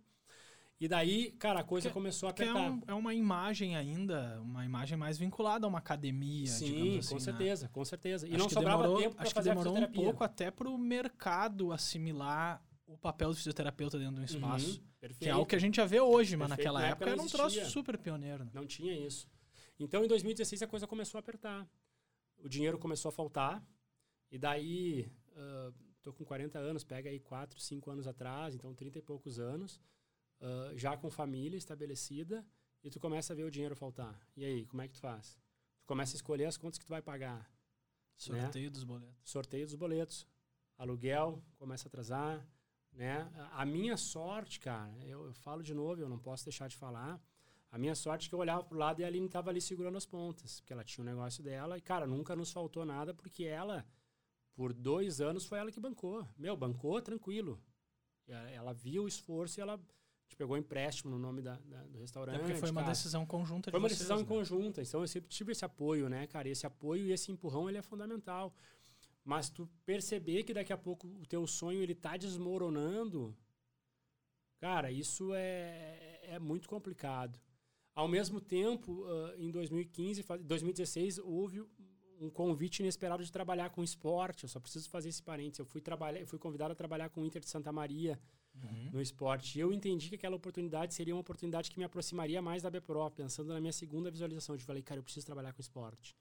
E eu me lembro que eu liguei pro meu irmão, eu falei, cara, olha só, eu fui convidado para trabalhar com esporte, o que que tu acha? Né? E ele me falou assim, pega a oportunidade, porque se tu não pegar, alguém vai pegar. Bem assim. Daí liguei pro presidente e falei, cara, vou. Então eu trabalhei com esporte lá em Santa Maria. Mas... ah, E foi- deu, deu uma visibilidade diferente também, deu um muito, respiro aí, ali. Porque Santa Maria, como cidade do interior, né? Tu acaba ficando na linha de frente. Eu tá lembro até de esporte. jornal, tirar foto lá quando a gente tava Perfeito. curso, aham, a gente coisa. fazia, eu levava os atletas para trabalhar na história. Os atletas treinando na quinta quando a gente chegava lá. Isso, porque não tinha, o clube não tinha ah, essa estrutura que a gente tinha na academia. Então, cara, eu falei para mim fazer um bom trabalho, eu vou trazer os atletas para cá, para poder fazer um E já começou dando uma movimentada ali também. uma boa movimentada, né? Então, cara, começou assim, em 2016 teve esse processo, mas, cara, eu ganhava mil reais para trabalhar dentro do esporte. Sim, assim, não o era salário grana. Não era pelo salário, ela pelo... Eu visualizava algumas coisas a mais lá na frente, então nunca Uhum. foi pelo salário trabalhar pelo esporte, foi porque eu gostava, né? E eu enxergava oportunidades, oportunidades lá na frente. Um baita aprendizado também. Pô, total. Eu conheci muita gente, inclusive o mestre, né? O Rodrigo Radins, que é nosso parceiro aqui da Bepro e vai estar com a gente aí futuramente. Eu conheci lá em Santa Maria muito em função da Stoic, em função do esporte, né? Foi bacana, assim como eu conheci outros fisioterapeutas lá em Santa Maria, em função até mesmo do esporte. Mas então, assim, imagina, eu já trabalhava num clube, eu tinha minha empresa e eu comecei a ver que a coisa estava apertando. Né? Cara, o gargalo financeiro ele começou a bater.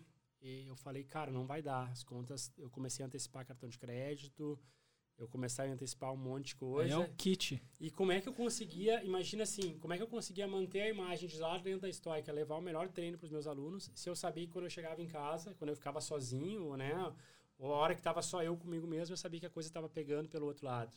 E que mais cedo ou mais tarde eu teria que tomar uma decisão de ou vender a Stoica ou fechar. Tava Ah, adiando só a coisa. Ou adiando. Daqui a pouco eu não soube parar numa hora certa. Será que eu tinha que ter parado antes ou não? Essa foi um grande questionamento que eu tive. E daí, eh, Diego, o que aconteceu em um determinado um final de semana, que eu acho que agora vem para a questão do marco zero, né? Quando as pessoas me perguntam qual que é o meu marco zero. Eu me lembro que eu, eu tinha uma paciente que eu atendia a domicílio. eh, era na frente do hospital, lá em Santa Maria. E esse é o momento que, que realmente eu cheguei no, no fundo do poço, financeiramente falando, né? Eu me lembro que eu saí de casa para eu saí de casa para atender. E a situação, obviamente, né, cara, quando o cara tá endividado, nem tudo tá bom. Sim. Quando tu não tem dinheiro para nada, não tem como tu pensar assim, não, tá só alegria. Ah, eu saí vai, de né? casa para é, eu saí de casa para atender, fazer um atendimento e eu me lembro que eu tinha pegado uma carona com a Aline e ela me largou na paciente. E eu terminei o atendimento e eu morava um pouco longe, assim, a gente morava mais afastado do centro. E eu desci do, saí do atendimento e, e, e desci, eu liguei pra, pra Aline buscar. Ela falou, bah, não consigo te buscar agora. Ela, tava num- ela tinha um evento, ela trabalha com eventos, enfim. E eu falei, não, beleza, beleza. Pode deixar. Eu tava no meio, eu ia ter que esperar ou eu tinha que ir pra casa. Uhum. E, cara, eu, eu, resolvi, eu resolvi que eu ia pra casa. E eu falei assim, cara, como é que eu vou ir pra casa? Eu abri a minha carteira, eu me lembro da cena. Eu falei, ah, vou pegar um ônibus para economizar, né? Cara, e eu não tinha R$ 2,50 para pagar o ônibus para ir para casa. Então esse foi meu marco zero. Eu estava sentado num banco de praça em Santa Maria, trinta e poucos anos de idade, e eu não tinha R$ 2,50 para pagar o ônibus. E eu falei assim, eu vou ter que ir para casa a pé, porque ali ia demorar para trabalhar, os eventos acontecem mais final de tarde, e eu acho que era no meio da tarde, eu falei, cara, eu vou a pé, porque ia dar um, umas duas horas, sei lá, uma hora e meia de caminhada, sei lá quanto tempo ia demorar. Eu falei, eu vou a pé. Aí nisso ela conseguiu me dar uma carona, mas ali foi meu marco zero, sentado num banco de praça. Hoje eu falo sobre isso, né? Me emociono, obviamente, porque uh, não é vergonha, eu acho, a gente falar sobre isso. Né? Acho que a gente tem que entender que nós, nós somos vulneráveis e eu tinha que entender a minha vulnerabilidade. Então esse foi meu marco zero. E a partir dali eu falei, cara, tá, eu não tenho dinheiro, mas o que, que eu vou fazer com isso? Eu acho que o grande, a grande questão que eu consegui fazer é nunca me vitimizar por esse processo. Eu nunca perguntei para mim, tá, mas por que eu? Obviamente que eu sei que se eu ligasse pro meu pai, ele ia me dar dinheiro, minha mãe ia me dar dinheiro. A Aline nunca me deixou, nunca passei fome, não é isso. Mas existe uma questão do ser humano, Mateus, que é o cara que tinha tudo e daqui a pouco perdeu tudo. Né? Não é orgulho, mas é, cara, é. Porra, eu tô querendo me virar sozinho, tô querendo caminhar com as é minhas um orgulho pernas. saudável, né? É cara? um orgulho saudável, né? E eu falei assim, cara, o que, que eu vou fazer a partir de agora? Então, assim, eu nunca, em nenhum momento eu me vitimizei, porque eu acho que esses obstáculos que eu tive, eles fazem parte da minha caminhada. E eu falei, cara, vou precisar fazer alguma coisa. Isso era ali meados de 2016. E foi. E eu falei, cara, ou eu vendo a estoica, ou eu mas o que, que eu faço? Eu tenho uma sociedade também que eu também não posso né, desmantelar. Como é que eu vou fazer o processo?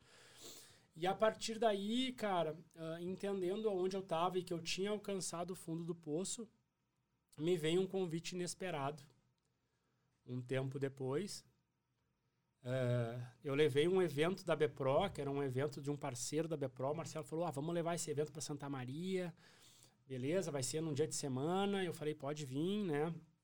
E naquela noite, isso foi uns dias depois acho, desse meu marco zero, eu tava. O Marcelo falou: Ah, vamos sair para jantar, Matheus. E sorte que ele pagou a conta. E daí, a, vamos sair para jantar. E daí tinha mais o pessoal que tinha ido dar palestra. E a gente estava conversando assim numa mesa de bar, né? Me lembro até hoje num hotel lá em Santa Maria. E o Marcelo conversando comigo, e papo vai, papo vem. E ele falou: Cara, nós estamos pensando em. Uh, montar um curso para fisioterapia e a gente pensou no teu nome. Meu, eu gelei. Eu falei meu nome, ele é, pois é, a gente sabe de ti, do teu trabalho que tu faz, tu é ligado ao esporte aqui, tu já conhece a nossa metodologia de trabalho, a gente pensou em ti, o que, que tu acha? Eu me lembro direitinho, eu peguei meu celular, eu tava, eu falei, cara, deixa eu respirar um pouquinho. Eu peguei meu celular, embaixo da mesa, assim, como eu tô agora, mandei uma mensagem pra minha esposa, falei assim, o Marcelo me convidou para dar um curso pela Bepro. E deixei o celular em cima da mesa. E ali, velho, foi a primeira noite que eu não dormi, eu acho de muitos, mas por um processo diferente. Porque mesmo eu estando no fundo do poço, do nada me vem um convite para que eu possa realizar a minha segunda visualização, que era estar dentro da Bepro de uns caras que me conheciam porque eu tinha sido aluno da Bepro, que me conheciam pelo trabalho que eu fazia, né, de um cara que me ajudou no meu processo. E é por isso que eu tenho uma gratidão. Às vezes as pessoas não entendem. Eu tenho uma gratidão pelos caras que são que fazem parte da Bepro e, e é por isso que cada vez que eu tô aqui eu olho para trás e eu falo, cara, foi do caralho ter feito essa trajetória, né? Então veio o convite. E daí eu pensei, eu encarei aquele convite, eu falei, cara, é a oportunidade que eu tenho para sair do fundo do poço. O que, que eu preciso fazer? Só que eu tenho um lado meu que é um lado meio de ansiedade, né? Preciso fazer, tu entende? Dali em diante tu começou a acordar às quatro da manhã. A partir dali eu comecei a acordar às quatro da manhã. Então como é que eu comecei? Eu falei assim, é agora que eu me agarro nessa oportunidade. E o quanto que de entrega eu tenho que ter dentro dessa oportunidade? Eu falei, cara, eu tenho que ter entrega como eu nunca tive na vida. Então eu pegava nos finais de semana, imagina, a estoica ainda indo mal das pernas. Tá? As contas tava em- continuavam. tava Tava em mal, vias de fechar mal, ou porque ela fechou. definido Eu vou ainda? Já- contar. Ela tava em vias, assim, eu falei, cara, não vai dar. E era a mesma mesa e pagava aqui e faltava pagar ali. Só o narizinho fora d'água. Só o narizinho fora d'água, de vez em quando dava uma mergulhada ainda. Cara, a partir dali eu comecei a montar desesperadamente o que o Marcelo me pedia. Eu comecei a acordar quatro e meia, cinco horas da manhã, é o que eu faço até hoje, né? E, e as pessoas falam, ah, mas tu acorda às cinco da manhã, tu acorda às quatro e meia da manhã, acordo. Na verdade, não é o milagre da manhã, eu costumo dizer, não é o cara acordar às 5 da manhã que vai fazer a diferença, mas é o que o cara faz enquanto o cara acorda às 5 da manhã até às 8 da noite, 9 da noite, quando vai dormir, sei lá. Né? Então, Rende, assim, né? rende. Eu comecei a acordar. A minha esposa ficava dormindo nos finais de semana, era a hora que assim, ela dorme até um pouquinho mais tarde, e era a hora que eu tinha para trabalhar. Então eu comecei sábado, domingo, acordava final de semana e começava a escrever, montar, reunir, juntar material. E aí que foi começando o processo, porque nesse start inicial, nessas primeiras, primeiro a parte inicial do processo eu ainda estava sozinha, a Manu ela entrou depois um pouquinho, como a gente já contou no podcast anterior. Então eu agarrei aquela oportunidade, cara, e ali foi 100% de entrega. Foi um ano trabalhando de graça, porque o Marcelo, obviamente, né, tava, eu estava montando o projeto, né? Não, ele não ia ser remunerado pelo projeto, eu tinha que apresentar um projeto para a BPRO. E tu imagina a responsabilidade, né? Porra, uma responsabilidade do tamanho de um bonde.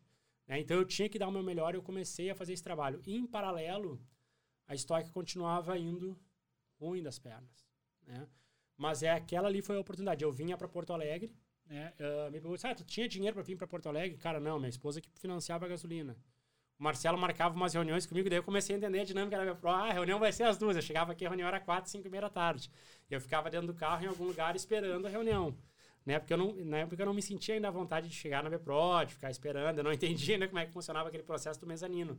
Mas o Marcelo falou, não, vou para reunião, meu, vou para reunião. Né?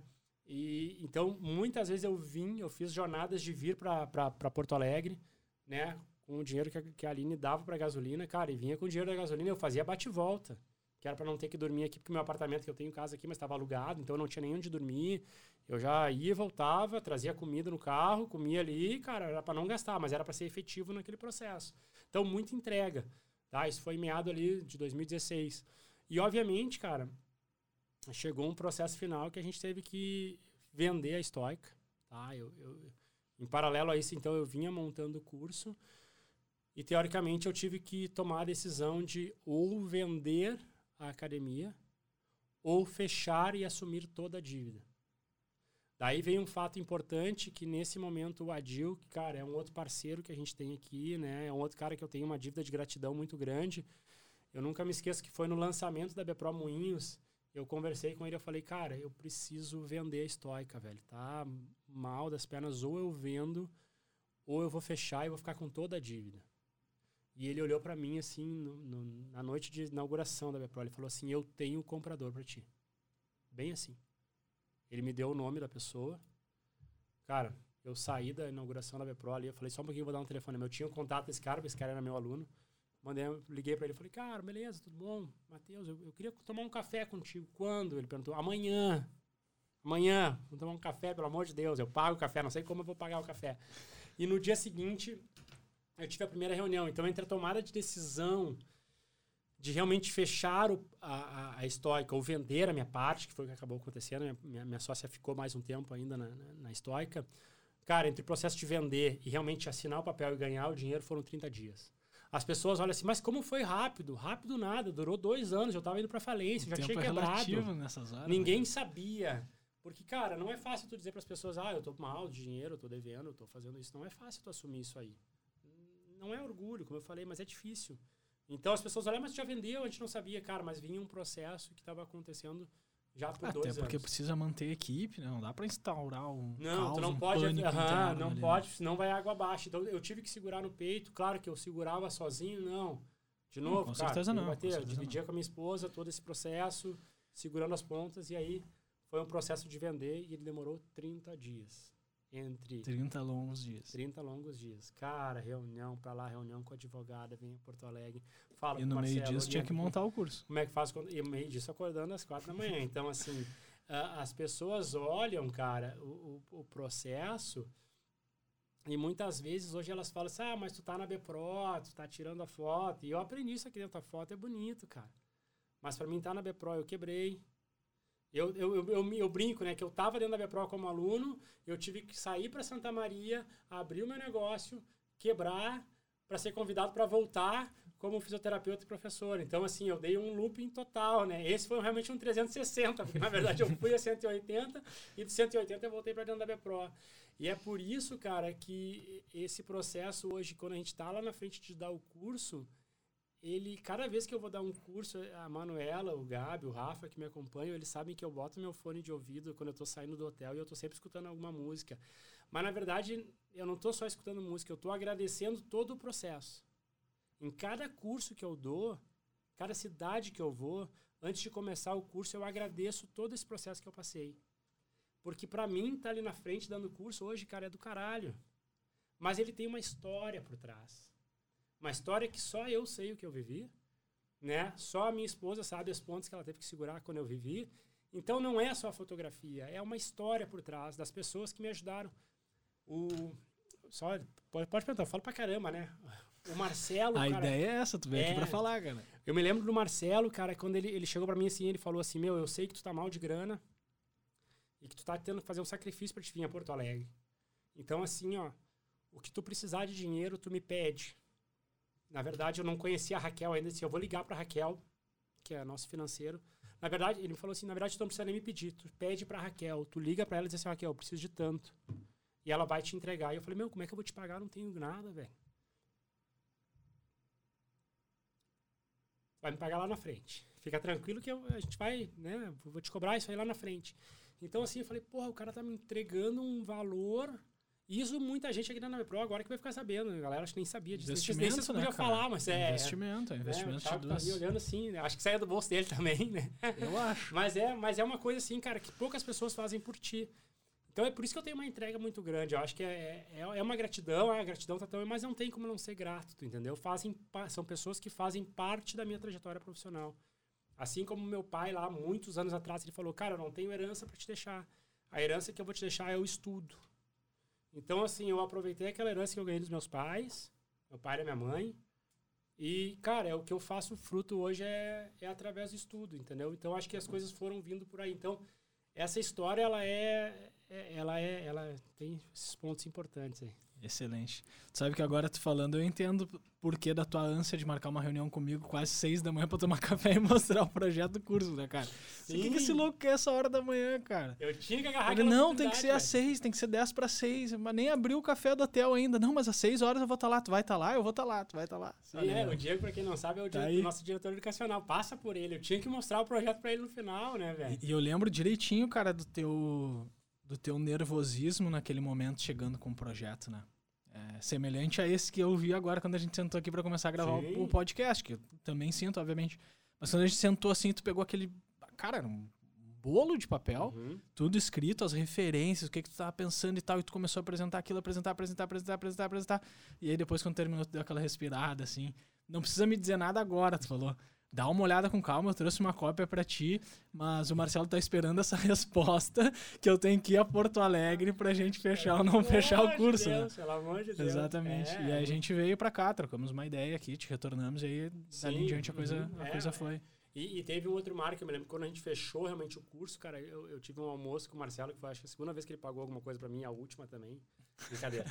que a gente, a gente falou assim, cara, a gente vai ter um almoço agora, eu e tu, que é um almoço de alimento de expectativa né? E ele me levou no Dado Beer aqui, ó, fazendo merchan, né? Enfim. Me levou no restaurante, ele falou assim, cara, olha só, a gente vai, quanto que tu quer ganhar? Eu preciso saber, nós precisamos alinhar a expectativa. Eu, eu comecei a entender que existia um processo comercial por trás e que daqui a pouco aquelas falhas que eu tinha tido no meu processo como empresário, tendo o respaldo da BPRO por trás, eu, cara, eu ficava muito aliviado. Porque que aconteceu, né? Tinha uma empresa organizada, tem um, aqui dentro tem um cara que só pensa nesse processo. Então, o meu processo hoje ele é um processo de criação. Claro que a gente tem, hoje a gente tem serviços, eu e a Manuela, eu tenho uma outra sociedade, isso é interessante falar, né?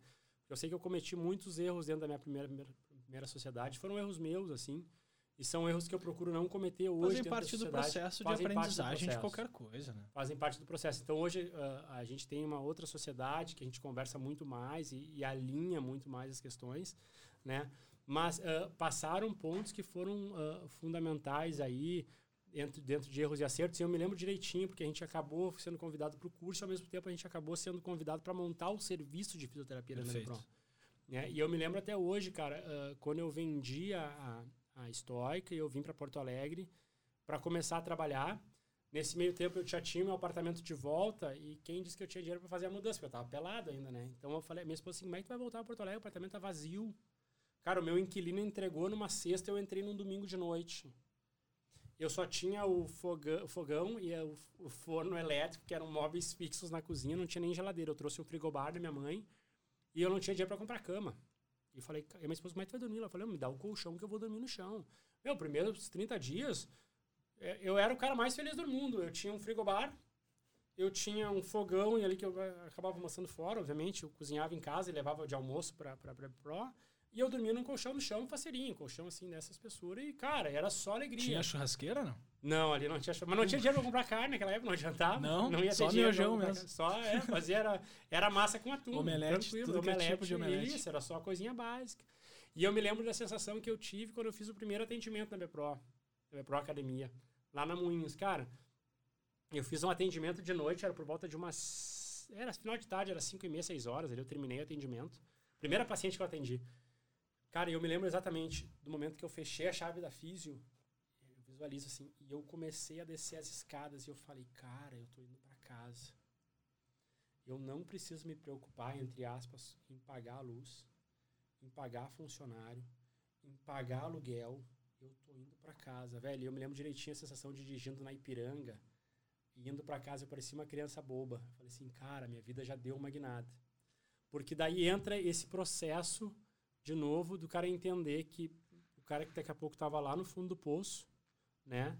Uh, conseguiu daqui a pouco dar uma outra guinada. E eu me lembro que ao longo desse processo, teve uma, uma das vezes, uma, tu me falou das, das reuniões, final, dos cursos final de semana, né? Eu me lembro uma vez eu vim a Porto Alegre numa dessas reuniões, assim, eu não entendi ainda como é que ia ser o processo.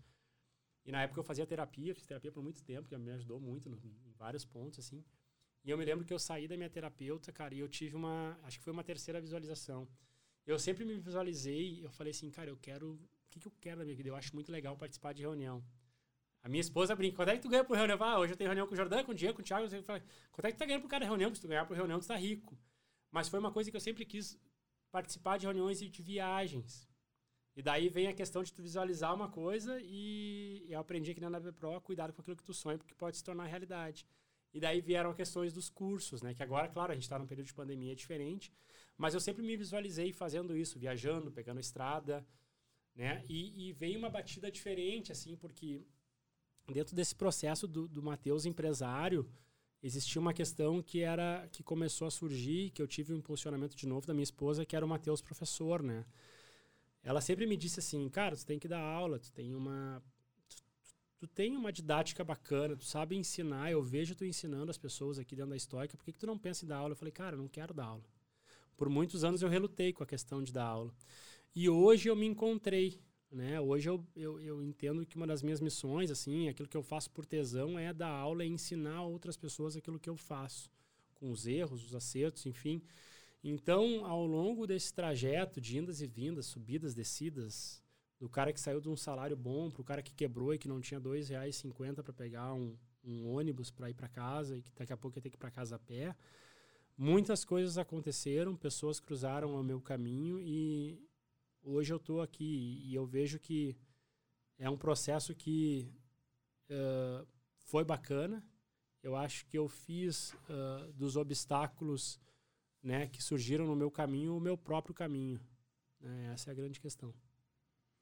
Tem uma frase, cara, que foi dita no congresso desse ano, que a gente fez na, naquele momento ali também de muita dúvida, de incerteza, como contribuição para a área, mas sem a mínima dúvida foi para a gente também não pirar naquele momento, né? Foi, foi um momento muito importante para nós enquanto profissionais, para a gente se manter ativo, se sentindo desafiado, totalmente incerto. Eu lembro exatamente da tua palestra do congresso quando tu diz assim, ó, é, o que eu sei me trouxe até aqui, né? É. E, e, vejo isso nessa tua fala agora. E o que eu ainda não sei é que vai me levar mais à frente. Ao longo da tua história, dá para ver que em vários momentos onde houve a dúvida, onde uma porta fechou, logo depois da, da crise ali, da dificuldade, outra coisa boa com certeza aconteceu, né? E é muito inspirador te ouvir falar disso com, com tamanha naturalidade, com tamanha gratidão. Acho que esse é um dos sentimentos que move grande parte da nossa cultura enquanto pessoas, enquanto profissionais aqui. E visualizar a tua história dessa forma, com certeza, é, é muito emocionante, vamos dizer assim, né? Também estou me segurando para não te deixar sozinho nesse barco. Mas, Tchê, começou a ministrar os cursos, a vida foi para um outro lado. E como é que tu conseguiu conciliar, se tu consegue ou não consegue também, acho que essa é a pergunta mais natural a ser feita, essa realidade de professor, de profissionais, e também de fisioterapeuta na área clínica, porque uhum. tu muitas vezes eu percebo que quando começa a ministrar curso fica complicado de jogar as duas sim, coisas junto, né? Sim, sim, sim. Tu é responsável por esse, por esse curso também, por esse material, por uma equipe de curso, uhum. agora também é responsável por um espaço de atendimento. E uhum. eu sei uhum. que não se restringe a um espaço de atendimento. Sim. Como é que é isso para ti hoje em dia, cara? Cara, na verdade é uma missão que é, é, eu costumo dizer assim, ó, quando a gente começou a assumir os cursos, né, a gente montou, foi, foi, acabou acontecendo em paralelo curso e serviço, né, porque a gente entendeu que que não poderia ter o curso sem existir o serviço. Assim como a BPRO, no TFF existe o curso, mas existe o processo academia, né? Então, realmente ele acaba sendo um desafio muito grande, porque o curso ele toma muito tempo da gente. Claro que agora a gente está num período diferente, mas vamos pensar ali, se eu fizesse uma retrospectiva em 2019, foram 26 finais de semana viajando, ou seja, de 52 uh, finais de semana do ano, 26 eu tava na estrada. Muitas vezes a gente passa em casa, brinco para lavar roupa e sai de novo. Tu sabe, tu, tu, viajou mais do que eu ainda em 2019, que eu sei. Então, assim, uh, eu acho que a ideia de buscar o equilíbrio, porque até então, até 2019, nós tínhamos apenas um serviço, que é o da Beprof Fisioterapia. Hoje são três. Né? A gente presta serviço em mais dois lugares, além da Bepro. Tá? Então, assim, uh, só que eu costumo dizer o seguinte: Cara, o equilíbrio tu tem que entender que no curso a gente leva aquilo que a gente faz no dia a dia. Então eu sempre falei, eu jamais posso perder a mão clínica, porque são os erros, os acertos que eu tenho no dia a dia com os meus pacientes que eu levo para a realidade dos cursos. Então, buscar o equilíbrio, eu costumo ver assim, a gente está agora num momento que a gente está ampliando a equipe. A gente tem mais dois profissionais trabalhando conosco. Tá? Isso profissionais eu digo nos serviços, ainda não dentro da BPRO, né? A gente tem mais agora um estagiário que está entrando em processo de formação, está se formando, na verdade, essa semana e vai entrar com a gente dentro do serviço da BPRO. Então, cara, é um desafio muito grande e para isso eu tenho uma parceria, que é da Manuela. Né? Eu costumo dizer assim, eu come comecei a entender que nesse processo ninguém cresce sozinho.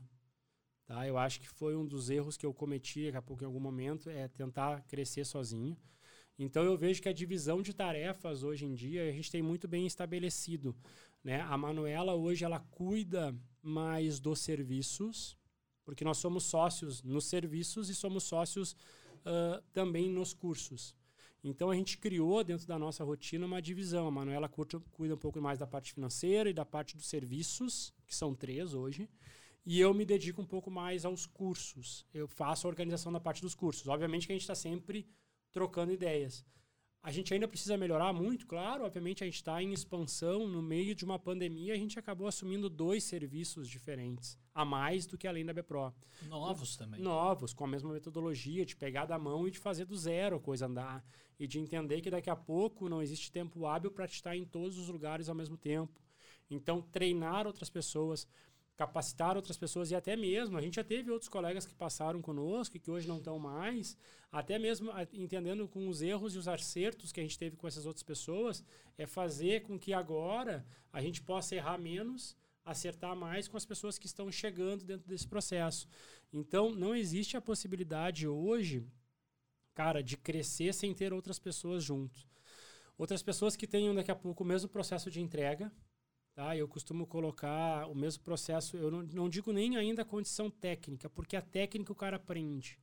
Eu acho que existem valores dentro de uma equipe que eles têm, que ter antes da técnica. Então, a gente conseguir identificar pessoas. Hoje, nosso grande desafio quanto gestor de equipe é tentar identificar pessoas que tenham os valores que a gente busque, e daí a gente vai capacitando essas pessoas, buscando o máximo de entrega, entregando tudo que a gente faz e como que a gente fez dentro do nosso dia a dia, para que outras pessoas possam assumir os atendimentos e a gente aumentando a equipe e crescendo nos cursos e assim vai. Então, é um equilíbrio uh, que exige tempo, dedicação, De qualquer forma, por outro lado, eu acho que existe o equilíbrio entre a vida pessoal e profissional também, porque a gente tem uma vida uh, pessoal fora desse processo. Então, tu imagina, a gente administra três serviços de fisioterapia, um já está andando a plena, que é a BPRO, e outros dois que estão no começo, mas que a gente pretende fazer com que eles andem tanto quando anda a BPRO.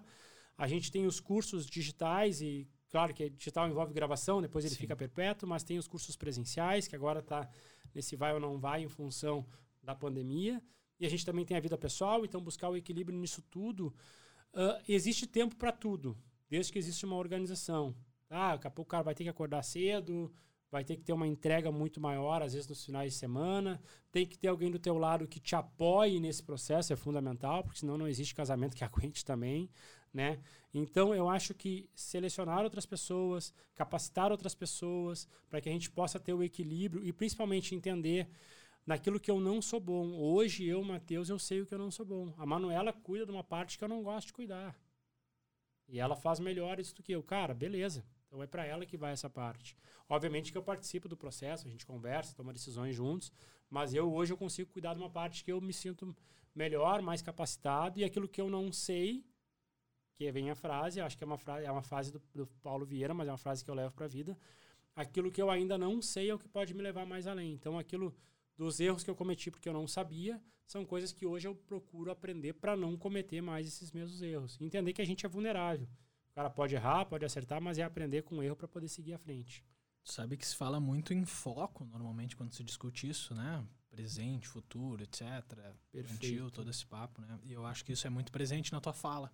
Uhum. Então, um cara que tem um, um foco bem direcionado uhum. tá na fala da tua esposa também, né? É, isso aí, isso aí. Tu sabe que a, eu tenho um paciente meu que eu aprendi muito com ele, que ele coloca assim, que o segredo, o segredo tá na entrega. Né? Então, para o cara ter uma boa entrega, tu tem que ter o foco. Tem que ter um foco, senão tu começa a pulverizar e aí não sai. Não tem, cara, tem que focar total. Acho que nada vem. As coisas não caem prontas pra gente. Existe uma caminhada. Como eu falei, o cara que olha a foto lá, o cara, ah, mas tá viajando, tá indo pro Rio da curso, tá em São Paulo. Claro que a gente tá. Mas existe uma caminhada. E a caminhada é que faz parte desse processo. A foto é só o processo final. Agora, se não existir uma caminhada com foco, com entrega, com responsabilidade, cara, não vai ter foto bonita no final. Não vai ter. Não adianta. Pensando na foto bonita no final, eu preciso te perguntar, depois de tudo isso que tu falou, qual é o teu próximo foco? O que, que tu está vendo para frente? Cara, essa é uma pergunta que eu me faço também, tu entendeu? É, e nas últimas semanas eu tenho pensado muito nisso, porque foi a visualização do hospital, ela realizou. Foi a visualização de estar dentro da BPRO, não sabia como ela aconteceu. Foi a visualização de participar de reuniões e, e, e viagens, e ela aconteceu. Cara, eh, as pessoas perguntam assim, já, já, já tá onde tu, tu, sempre quis chegar, onde tu sempre quis chegar? Às vezes eu ainda me questiono, né? E essa semana eu refleti assim, qual que vai ser o meu próximo passo? Cara, eu acho que a dúvida, ela existe. Eu, eu acho que eu ainda vou visualizar. Eu tenho a visualização dos serviços funcionando a plena, e esse é um próximo foco que eu acho que é um dos maiores desafios. E a minha esposa fala muito nisso. Ela falou assim, cara, tem que quebrar essa crença porque tu quebrou uma vez que tu vai quebrar de novo. E é uma barreira que eu me trabalho muito, cara. E é uma dificuldade que eu tenho. É um ponto que eu ainda tenho que melhorar. Eu já quebrei uma vez, mas não é porque eu quebrei uma vez que eu vou quebrar de novo. Então hoje eu me trabalho muito para quê? Para que eu possa realizar uma quarta visualização, que é o Matheus, que daqui a pouco está gerenciando aí dois, três serviços de fisioterapia. Ao mesmo tempo, viajando, dando curso, que é uma coisa que eu amo de paixão. Esses dias estava conversando com o Jordão, falei, cara, eu amo de paixão viajar, agora a gente não pode, a gente estava filosofando sobre isso, né? Então, o meu próximo passo provavelmente vai ser isso. Vai ser a questão, ele ainda está sendo trabalhado, mas eu acho que faz parte de uma construção, de já começar a visualizar, cara, eu tenho três serviços na mão, eles podem funcionar. Eu me vejo trabalhando com outras pessoas que agreguem, e acho que isso é importante, né? Outras pessoas que vibrem na mesma no mesmo sentido, né? Eu tenho hoje a Manuela, minha parceira, a gente está agregando outros profissionais. Então, o próximo passo provavelmente vai ser o mais desafiador. Para mim, é o mais desafiador. Dar curso hoje é muito mais tranquilo. Eu eu, eu tenho esse tesão por dar curso. Mas o próximo passo é quebrar algumas crenças ainda de fracassos antigos, mas que fizeram chegar até aqui, e realmente fazer esse desafio de empreender ainda mais. E para isso, o que, que eu me sinto assim? Eu vejo que estar com pessoas que tiveram histórias, né, que são empreendedores, conviver nesse meio é fundamental. É por isso que, claro que agora a gente está no período de pandemia, não dá para conviver tanto aqui no escritório, enfim. Mas é por isso que eu gosto muito de trocar ideias daqui a pouco, às vezes, com os caras que trabalham aqui, contigo que é empreendedor, porque eu sei que tu empreende na Bepro, Daqui a pouco com o Jordan, que é um cara que é empreendedor, que empreendeu uma carreira nos cursos, com o próprio Thiago, Marcelo e com outras pessoas, outros amigos que eu tenho de outras áreas, quais são as dificuldades, compartilhar com a minha esposa que empreende num outro setor que agora está voltando a, quer dizer, que espero que volte a funcionar, que é o setor de eventos, e a gente começar a compartilhar ideias, compartilhar. Então, o meu grande desafio é formar essa mente mestra, que são pessoas que brigam por um mesmo ideal e construir um passo aí de consolidar. Porque é uma coisa que eu me sinto bem. Eu, eu adoro trabalhar, eu adoro estar em quadra, eu adoro estar dentro de, de sala de aula, adoro estar atendendo. Eu acho que esse vai ser o grande desafio. Formar e fortalecer os serviços que a gente tem na mão hoje. Excelente. Uma última pergunta que a gente começa dessa forma e termina assim também. Vender cuia vale a pena, cara? Cara, vender cuia vale muito a pena. Vou mandar um abraço pro Maicon, que tá em Santa Maria lá, que foi o cara que me ajudou né? Vender cuia é sensacional. Cara, eu ganhei 3.500 numa semana. Excelente. Eu não me lembro quantas coisas eu vendi, mas foi cuia pra caramba. Excelente. Tem cuia minha aqui pela Bepro, eu acho que... A família toda tem, com certeza. Todos os então, amigos, todo, todo mundo, mundo tem uma. Cara, eu vendi cuia pra todo mundo, velho. Eu nunca imaginei. E até hoje tem um grupo no Facebook, tá lá, cuiaria. De vez em quando as pessoas me mandam mensagem, mas eu... Pedindo. pedindo cuia no seu trabalho. Não, não trabalho mais com cuia, mas quem sabe, né? Nessa época de pandemia pode ser um próximo negócio. Matheus, brincadeiras à parte, te agradecer. Muito obrigado por essa conversa, troca de informação. Pessoal, esse foi o BPROcast Marco Zero com o Matheus Petrucci e a gente se despede por aqui. Até a próxima. Valeu! Valeu, galera. Abraço.